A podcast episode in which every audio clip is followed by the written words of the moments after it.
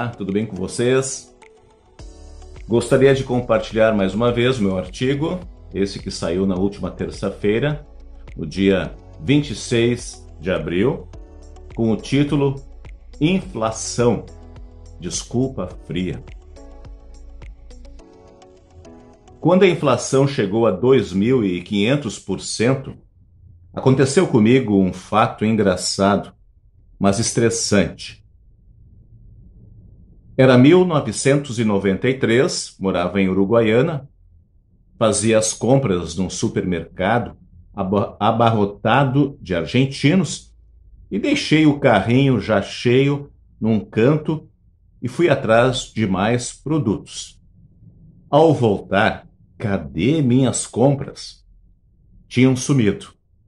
Um espertalhão aproveitou o meu esforço na corrida contra as maquininhas Precisei retornar às prateleiras, mas com os preços remarcados. O cochilo me fez pagar o dobro. O astuto que passou a mão nas minhas compras perdeu menos que eu, mas alguém ganhou muito dinheiro naquele supermercado. Com a inflação de volta, tem gente levando vantagem quando o nosso trabalho continua o mesmo ou mais, enquanto o salário perdeu boa parte do poder de compra. O mais cruel nesta história são os 27 milhões de brasileiros sobrevivendo com menos de cinco reais por dia. São várias coisas que geram a inflação, mas a principal delas é a ganância.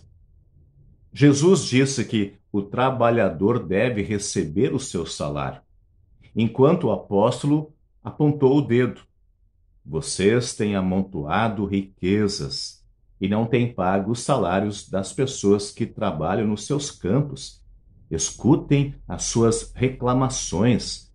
Os gritos deles têm chegado até os ouvidos de Deus. Tiago, capítulo 5. Ao ensinar na oração dominical o pão nosso de cada dia nos dá hoje, o Salvador lembra que o sustento terreno vem de Deus, mas depende de trabalho, justiça e honestidade. E o pão nosso, que por egoísmo se torna meu e apodrece nas prateleiras da ambição. Inflação, no final das contas, é desculpa fria.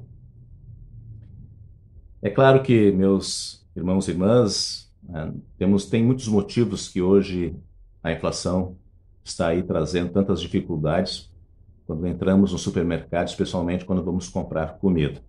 Mas num mundo onde tem comida sobrando e tantas pessoas sofrendo, é claro que tem muitas pessoas que façam que a ganância é, traga para eles riqueza e é claro que não vão usar toda essa riqueza, porque não tem o que fazer com todo o dinheiro que eles têm, comida vai sobrar, enquanto que na mesa de tantas pessoas que trabalham é, está faltando comida.